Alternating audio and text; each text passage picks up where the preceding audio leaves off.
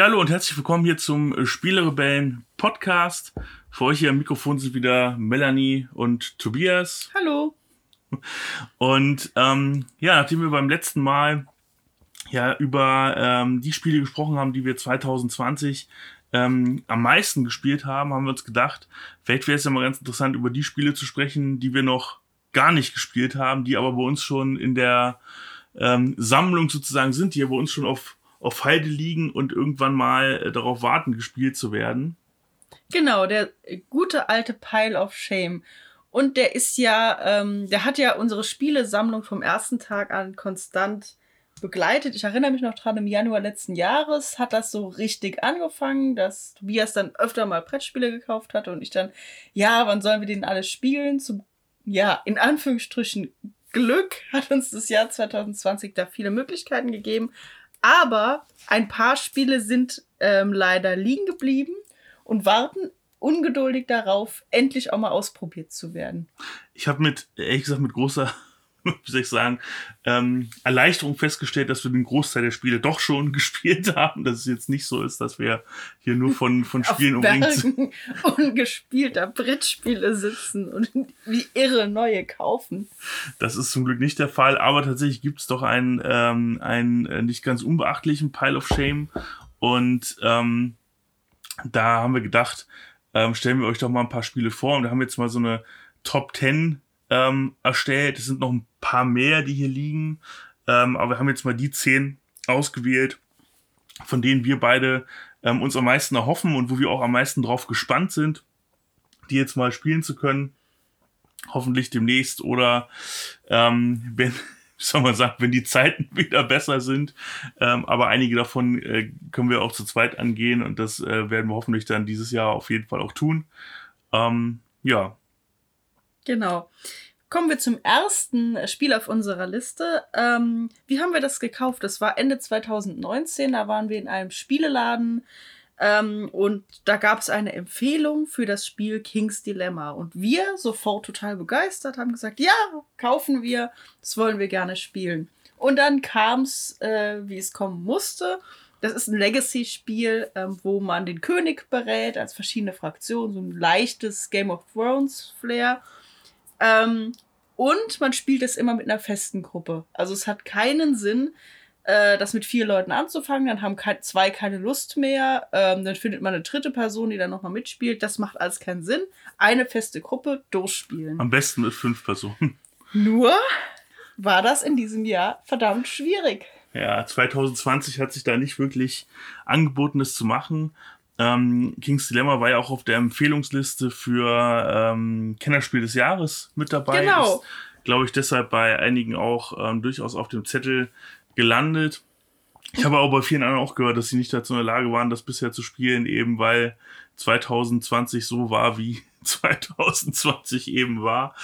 Ähm, ja, und seitdem steht es im Regal und guckt mich an und ich will das unbedingt spielen.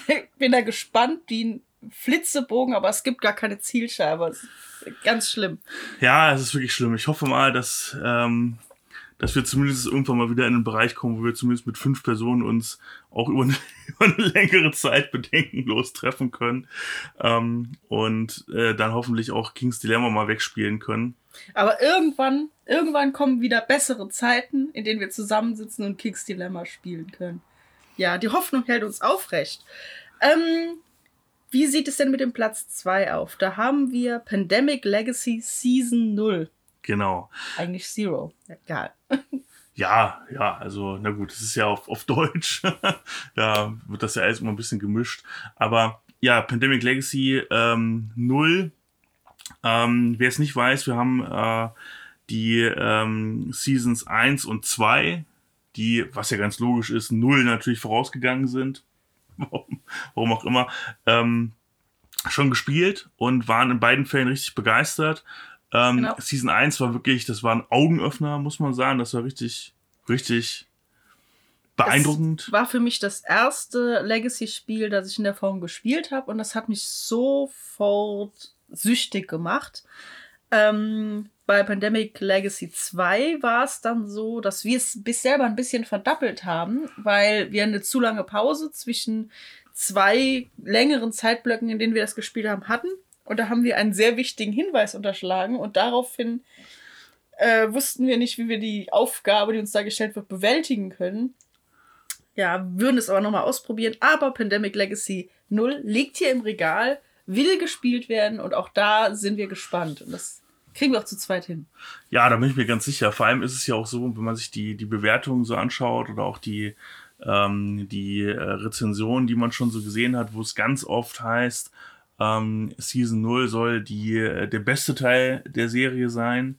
Ähm, wer, wer es nicht kennt, in den, bei den ersten beiden Teilen geht es quasi darum, dass man ähm, so eine, so eine, ja, ganz passend zum, zur Thematik im Moment ja immer noch, ähm, eine Seuche bekämpft, ähm, gemeinsam kooperativ und das Spiel entwickelt sich halt quasi über die verschiedenen äh, Monate eines Jahres hinweg äh, immer weiter und es passieren Dinge, die wir jetzt nicht spoilern wollen, mhm. die aber oh, mindblowing sind, sag ich mal.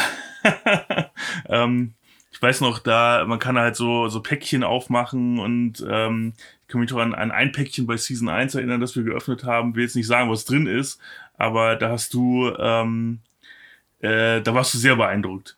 Ja, also es war so, ähm, dass ich die gelben Würfel im Spiel nie wieder so ansehen kann wie vorher.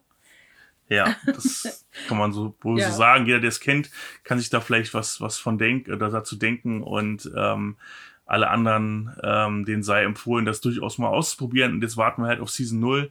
Ähm, das soll wohl so eine Vorgeschichte ein bisschen auch sein. Ähm, steht aber, soweit ich das verstanden habe, auch unabhängig ähm, von den anderen ähm, Geschichten. Also kann auch unabhängig davon gespielt werden und spielt wohl so im, im Kalten Krieg in den 60er Jahren und hat wohl eher so eine, so eine Agententhematik. Ähm, bin ich auf jeden Fall mal sehr gespannt drauf. Ist vom Thema her, finde ich schon mal super cool. Ja. Ja, wahnsinnig gespannt. Auch ich. Ähm, auf unserem Platz 3 steht das Spiel Wasserkraft, über das ich noch nichts weiß, außer dass es Wirtschaftssimulationselemente hat und harte Konkurrenz um Ressourcen, in dem Fall Wasser, bietet. Ja, also in der Tat, das ist ja auch ein Spiel, das ist ähm, letztes Jahr auch ziemlich ähm, gehypt worden zum Teil. Und da wir eigentlich beide auch Fans von solchen äh, ja, von solchen Eurogames sind, ähm, bin ich da auch sehr, sehr gespannt drauf. Es soll wohl sehr hart zur Sache gehen, viele, ähm, also wenig Fehler äh, zulassen, sondern das halt sehr hart bestrafen, sozusagen, wenn man mhm. da ähm, nicht äh, auf sehr aufmerksam spielt. Ähm, und ich bin sehr gespannt, gerade zu Wirtschaftssimulationen und so weiter finde ich ja immer äh, interessant. Und wir haben ja durchaus da auch viele schon zusammen gespielt. Mhm. Ich glaube, das könnte, könnte eine gute Sache werden, steht aber, wie gesagt, auch noch im Regal. Ähm, hat vielleicht auch ein bisschen was damit zu tun, dass natürlich bei diesen ähm, ja, Hardcore-Euro-Spielen ähm, dann auch immer ein bisschen abschreckend ist, weil man sich ja doch in die Regeln dann einarbeiten muss und so weiter. Genau. Ähm, aber das werden wir auf jeden Fall, denke ich, dieses Jahr noch tun. Äh, ein Inlay ist schon drin im Spiel. ja. Das habe ich mir schon besorgt, aber gespielt haben wir es noch nicht. Und mir gefällt auch diese Art Nouveau-Ästhetik, mit der das daherkommt. Also da bin ich auch einfach auf die Optik gespannt, wie das aussieht und kann mir einfach vorstellen, dass es ein Spiel sein wird, das ich sehr liebe. So. Also ich kann mir das auch vorstellen. Ich glaube auch, das wird, ähm, wird eine gute Sache werden. Ähm, müssen wir eigentlich mal schauen, ob das zu zweit genauso gut funktioniert wie mit mehreren. Ähm, interessant ist natürlich immer dann doch eine größere Gruppe auch bei manchen Spielen zu haben. Aber ähm, ja, zu zweit kann man es ja auch erstmal ausprobieren. Und genau. gegebenenfalls dürfen wir uns aktuell ja auch noch mit wenigstens einer dritten Person treffen. Hätte man ja auch noch die Möglichkeit, das vielleicht zu tun. Ja, das war Platz 3. Genau. Unser Platz 4 ist ein gar kein besonders neues Spiel. Eigentlich ja. gar nicht. Ähm, hat schon ein paar Jahre auf dem Buckel, aber steht bei uns halt auch immer noch ungespielt rum. Es ist eigentlich ein gebrauchtes, viel geliebtes Spiel, das aber komplett durchgespielt wurde und dann vertrauensvoll in unsere Hände weitergegeben wurde. Das sind die Willen des Wahnsinns. Ja, Willen des Wahnsinns. Ähm, wer es nicht kennt, ähm, das spielt so in diesem HP Lovecraft-Universum. Ähm, also wer andere Spiele vielleicht aus der Richtung kennt, ist so Arkham Horror, ähm, Brettspiel oder Kartenspiel, je nachdem. Und das Arkham Horror Kartenspiel spielen wir ja wirklich sehr gerne. Ähm, wenn es doch immer mal wieder frustrierend ist, das muss ich auch zugeben. Aber ähm, das macht viel Spaß und deshalb hätte ich da auch durchaus Lust drauf, das jetzt mal auszuprobieren, eben weil es auch eher so beliebt ist und auch ähm, doch viele Fans hat, würde ich mal sehr gespannt sein, wie Willen des Wahnsinns denn so funktioniert. Genau. Ähm, da bin ich auch wahnsinnig gespannt. Also Arkham Horror wahnsinnig, hat mir auch. Wahnsinnig gespannt. Ja. Willen des Wahnsinns. Ja. Also Arkham Horror hat mir auch gefallen. Ähm, ich habe auch im Moment gerade so eine Horrorphase, wo ich das total spannend finde. Ähm, ja, irre gespannt, wie das wird. Gespannt. Ja. So ein Ding. Okay. Weiter. Geistige Gesundheit, die wird auf jeden Fall da herausgefordert. So ja, die wird sowieso gegenwärtig in der Corona-Zeit kontinuierlich, kontinuierlich herausgefordert. Ja, das war unser Platz Nummer 4. Auf Platz 5 äh, ein erfreulicheres und unblutigeres Thema, aber nur vielleicht. Ähm, das ist Ultra Quest, Land der tausend Abenteuer. Genau. Ein, ähm, wie soll man sagen, ähm, eine Brettspiel-Umsetzung eines Pen-and-Paper-Abenteuers, könnte man sagen. Ähm, und äh, da ist es eigentlich so, ich glaube, das ist bisher, bisher deshalb noch nicht auf den Tisch gekommen. Eigentlich ganz seltsam, weil eigentlich wäre letztes Jahr ja die, der perfekte Zeitpunkt dafür gewesen, aber wir haben halt dann auch noch andere Spiele gehabt. Aber es kostet wohl sehr viel Zeit. Man kann da sehr, sehr viel Zeit rein investieren, um da diese, ähm, diese Kampagne quasi zu spielen. Und die kann man ja auch immer wieder spielen. Und ähm, ich habe mir da durchaus auch in die Regeln, ähm, habe ich mich schon mal reingelesen, habe auch ein paar Videos geschaut und so dazu. Und es sieht wahnsinnig cool aus, richtig interessant. Gerade wenn man dann so ein bisschen mit diesem Fantasy Pen-Paper-Thema auch was anfangen kann. Und wir haben ja beide auch schon mal DSA und sowas gespielt. Ähm, bin ich sehr äh, gespannt drauf, wie das wird. Ähm, und ich glaube, da können wir uns jetzt während des wahrscheinlich ja doch noch etwas andauernden Lockdowns, ähm, sollten wir uns da vielleicht die Zeit nehmen, das mal, mal durchzuziehen. Genau. Ja, auch da freue ich mich sehr drauf. Ähm, ja, eben dieses Pen and Paper. Früher wurden ja diese DSA-Spiele tatsächlich in so einer Art Spielbox verkauft in den 80er Jahren. Und das nimmt auch das, ähm, ja, die Gestaltung von der Packung nimmt das ein bisschen total, auf. Total, ja. Und da wir auch schon mal DSA gespielt haben, freue ich mich da sehr drauf und bin, ähm, ja, bereit, das auch auszuprobieren und zu gucken, wie das so ist. Ja, auf unserem Platz Nummer 6 ist das äh, Spiel Kanban genau, oder Kanban, ich weiß Kanban, es nicht. ja. Wie dem auch sei. Ja, ein, ähm, ein Spiel von äh, Vita Lacerda und deshalb ist es jetzt hier auf unserer Liste. Das habe ich tatsächlich letztes Jahr mal ähm, gebraucht geschossen. Das ist also nicht die, die neuere Version, die es auch davon gibt, wo es dann wohl um, um ähm, äh, Elektroautos und so weiter geht, sondern das ist noch die, die klassische Version. Es geht um äh, das Thema Autoherstellung. Und das hätte mich wahrscheinlich gar nicht so angemacht, ähm, wenn das nicht von dem, äh, von dem Herrn Lacerda wäre, von dem uns letztes Jahr ja En masse so richtig gut gefallen hat und ähm, das haben wir viel zu wenig gespielt. Das viel zu wenig gespielt haben. Ich will auch mal eine Liste machen, Spiele, die wir viel zu wenig gespielt haben. Ja, das können wir gerne mal machen.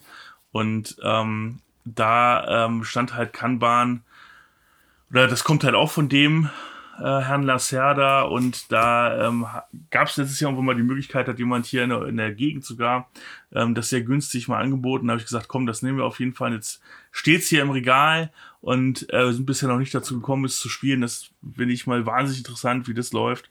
Auch wenn jetzt das Thema Auto Herstellung gar nicht so meins ist, aber ähm, ich glaube, das wird auch wieder interessant werden. Ich habe da noch gar keine Vorstellung, aber wenn das auch wieder in Richtung Wirtschaftssimulation geht, Ressourcenmanagement, bin Fall. ich natürlich dabei. Also ich glaube, das, ich glaube, das wird auch nochmal eine, eine gute und ähm, interessante Erfahrung in dem Bereich.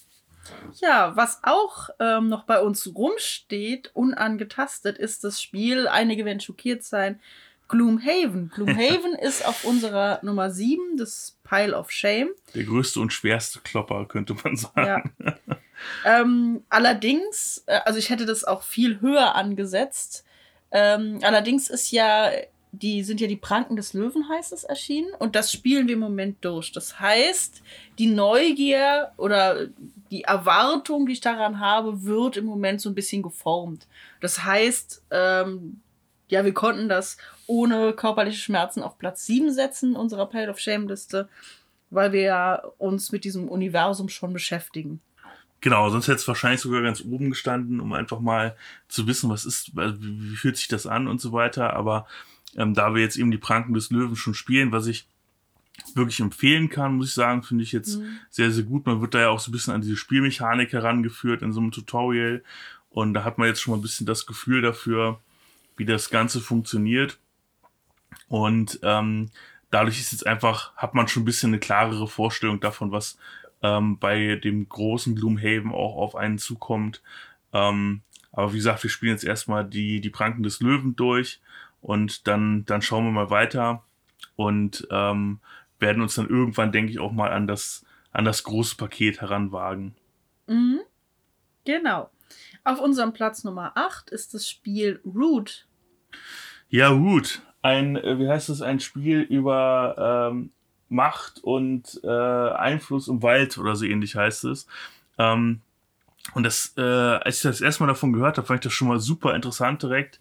Ähm, ein Strategiespiel mit asymmetrischen ähm, Gruppierungen sozusagen. Also jeder spielt eine unterschiedliche Tierart, die sich in ähm, ja um die äh, die Macht im, im Wald sozusagen bekämpfen und jeder hat ganz andere Mechanismen, ganz andere Aufgaben, ganz andere Ziele, äh, um das Spiel zu gewinnen. Und das fand ich wahnsinnig interessant und die Bewertungen sind halt auch überall sehr, sehr gut gewesen.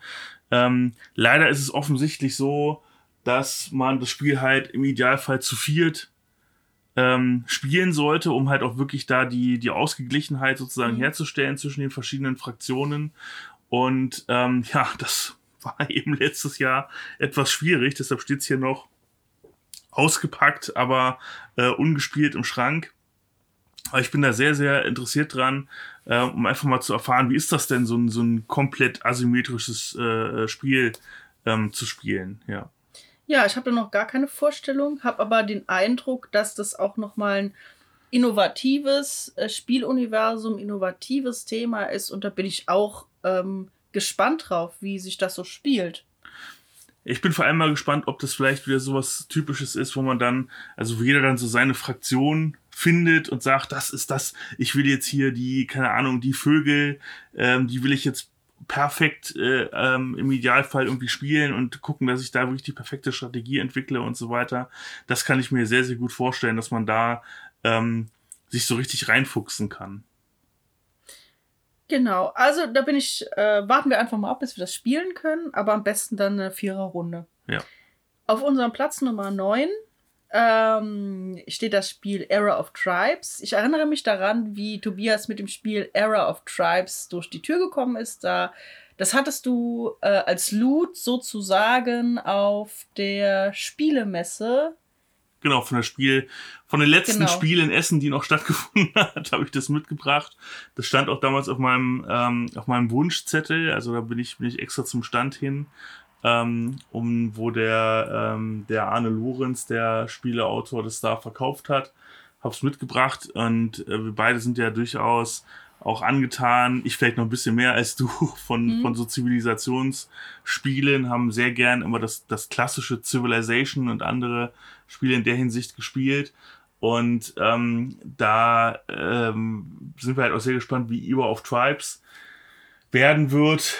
Ähm, ja, aber da auch, da gibt es eigentlich gar keinen besonderen Grund, warum wir das noch nicht gespielt haben. Ich glaube, ähm, wir müssen uns einfach mal durch die Regeln kämpfen und dann. Ja, also wir hatten es ausgepackt, äh, angeguckt und festgestellt, dass es erstens komplexe Regeln hat, dass es ein sehr ähm, komplexes Area Control, Ressourcenmanagement Spiel ist mit auch jeweils äh, für jede Kultur eigenen Regeln. Ähm, und ja, das ist eben sehr, sehr viel. Man muss, braucht sehr viel Vorbereitung. Und da ist es uns ähm, in der Zahl der Spiele, die wir sonst noch gespielt haben, einfach etwas untergegangen. Genau. Ähm, ja, und da kommt natürlich noch hinzu, dass ich jetzt jemand bin, der äh, Spiele, die, ich nehme an, das ist bei dem auch so, wenn ich mich richtig erinnere, so militärische Konfrontation beinhalten, bin ich nicht immer so vorne mit dabei. Also ich glaube, das steht so. nicht, ich glaube, das steht tatsächlich nicht im Vordergrund bei dem Spiel, aber ähm, es gibt, so wie ich das verstanden habe, schon auch ein, äh, einen Eroberungsmechanismus und so weiter. Das ist schon auch mit dabei.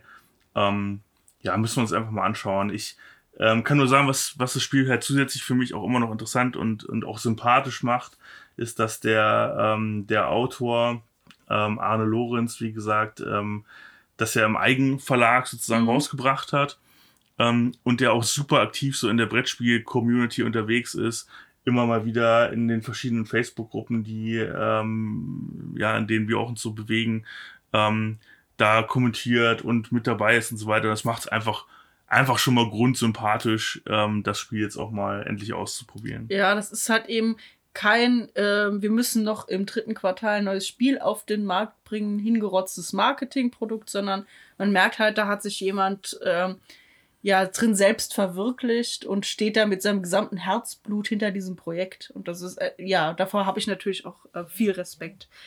Ähm, ja, dann haben wir auf unserer Liste nur noch ein Spiel, das ist Charterstone. Genau. Auf der Nummer 10. Ähm, das hattest gar nicht du gekauft, sondern Daniel. Und der kam damit irgendwann durch die Tür. Das war das erste Legacy-Spiel, von dem ich überhaupt Kenntnis bekommen habe. Also nicht gespielt, aber ich habe dann reingeguckt und mich hat dann fasziniert, dass es ganz viele kleine Boxen gibt, äh, die man noch nicht aufmachen darf. Äh, oder so kleine Kartenboxen. Ähm, und dass man eben das Spielfeld verändert und beklebt und dem Namen gibt und wo ich dann dachte, oh, da habe ich jetzt aber so eine Hemmung vor, das alles zu verändern, dann kann ich das ja nicht nochmal spielen. Also diese Erst, der Erstkontakt mit dem Thema Legacy, also nicht das erste Legacy-Spiel, das war ja Pandemic Legacy, aber der Erstkontakt war Charterstone. Und deshalb, äh, diese Neugier ist bei mir so hängen geblieben. Das will ich auf jeden Fall noch irgendwann spielen. Ja, ich bin da auch gespannt drauf, aber auch da ist es halt so, ne, Legacy, man möchte es da halt ja doch in einer etwas größeren Runde spielen. Soweit ich weiß, ist es bei dem Spiel jetzt nicht so, dass man da nicht die, die Leute auch austauschen könnte, also dass dann, dass man da nicht losspielen könnte und jemand anders spielt einfach irgendwann weiter. Aber ja, ich meine, sind wir mal ganz ehrlich, diese, das, das wird öfter mal bei einigen Legacy, Legacy-Spielen ja auch gesagt, ja, da kann man auch mit unterschiedlich vielen Leuten spielen. Aber ganz im Ernst, Leute, wer steigt bei irgendeinem Legacy-Spiel irgendwie bei Spiel Nummer 5 oder so nochmal mit ein. Wenn man dann irgendwie ja. sagt, ja, wir haben schon vier Spiele gespielt und auf dem Board hat sich schon dies und das und jenes verändert. Ja. Das, das passiert einfach nicht. Das ist einfach nicht realistisch. Ja. Und man setzt sich ja auch nicht hin, guckt das Spielbrett an und sieht, dass Peter die Stadt schon Petertopia genannt hat, aber dann nach Runde 4 keine Lust mehr hatte mitzuspielen. Ähm, also es geht ja auch darum, dass man zu dem Spielgeschehen eine emotionale Bindung aufbaut. So, und der Pate 2 ist ein super Film, ähm, den man sich super gut angucken kann. Aber äh, wer fängt schon mit dem zweiten Teil an? Ja, so, das ist halt einfach so. Und deshalb denke ich, ähm, wird das halt da auch so sein, dass es sinnvoll ist, dass man da eine feste Gruppe hat. Ähm, so wie ich das mitbekommen habe, dauern die Partien da auch gar nicht so unglaublich lange. Das heißt, das kann man da auch vielleicht wirklich mal in einer relativ kurzen Zeit wenn wir ähm, uns mal wieder vernünftig treffen können, dann auch einfach mal durchrocken. Ähm, und dann sollten wir das, denke ich, auch einfach tun. Ja. Genau. Ja, das waren unsere zehn Spiele auf dem Pile of Shame. Ähm, ja, dieser Pile of Shame ähm, ist natürlich noch wesentlich größer. Es stehen noch Sachen drauf wie Caverna, Nussfjord, also die Rosenberg-Spiele nicht, war nicht Rosenberg, bin ich gerade doch, doch, doch, die Rosenberg-Spiele, die wir noch ausprobieren wollten. Also gerade die, die so im ländlichen Raum mit Ressourcenmanagement zu tun haben, die gefallen mir immer. Ähm, Crystal Palace steht hier noch rum. Wir haben hier noch eine Sammlung mit Spielen des Jahres, die wir alle mal durchspielen wollten und da schauen wollten, ob da noch ein paar Perlen verborgen sind. Time Stories, Clash of Cultures, ja, die Liste ist leider viel zu lang. Ja, leider, leider, leider viel zu lang. Aber ich bin trotzdem beeindruckt, dass wir doch im letzten Jahr ja, wie gesagt, einiges abarbeiten konnten. Ähm, und da ja doch auch viele wirklich tolle Spielerfahrungen mitgenommen haben. Deshalb reizt es mich auch so, den, ähm, den Pile of Shame jetzt mal ein bisschen zu reduzieren. Es ist halt, ich finde, es ist immer so eine zweischneidige Sache, weil es gibt ja auch durchaus viele Spiele, die wir schon gespielt haben, wo es sich auch lohnen würde, einfach tiefer reinzugehen. Aber man hat halt ja nur begrenzt Zeit, ja. So, und ähm, das heißt, man kann, man kann ja nicht parallel ähm, ein neues Spiel spielen und sich mit einem alten, äh, mit, mit einem bekannten Spiel dann äh, noch näher beschäftigen. Da muss man sich halt dann für eine, eine Seite entscheiden. Und wir haben ja viele Spiele noch viel zu wenig gespielt. Ja. Das kommt das ja auch noch dazu. Ist halt so, genau. Und ja, im Großen und Ganzen, äh, es gibt einfach zu viele Spiele, Leute, ja, das muss man einfach sagen. Und ja, ähm, also was wir auf jeden Fall noch machen müssen, ist eine äh, unsere Lieblingsspiele des Jahres oder nach dem Jahr 2020 Liste. Ja, das müssen wir mal aktualisieren, das stimmt. Genau, aber ja. bei mir sind definitiv ein paar rausgefallen. Oh ja, bei mir hat sich auch einiges verändert. Ja, das machen wir auch nochmal. Könnt ihr euch darauf freuen, es kommt auf jeden Fall nochmal eine neue mhm. ähm, äh, aktualisierte ähm, Liste der unserer Lieblingsspiele und dann stellen wir die auch alle nochmal im Detail vor, würde ich sagen. Genau, das machen wir. Gut. Dann ähm, schon mal vielen Dank fürs Zuhören. Wir hören uns hoffentlich bald ähm, äh, wieder und ihr könnt natürlich gerne bei uns ähm, auch bei den älteren äh, Folgen nochmal reinhören, falls ihr die noch nicht gehört habt. Ansonsten abonniert uns doch einfach auf Instagram ähm, und so weiter und so weiter. Ihr kennt das alles. Und dann freuen wir uns aufs nächste Mal. Ja, bis bald. Bis dann. Ciao. Ciao.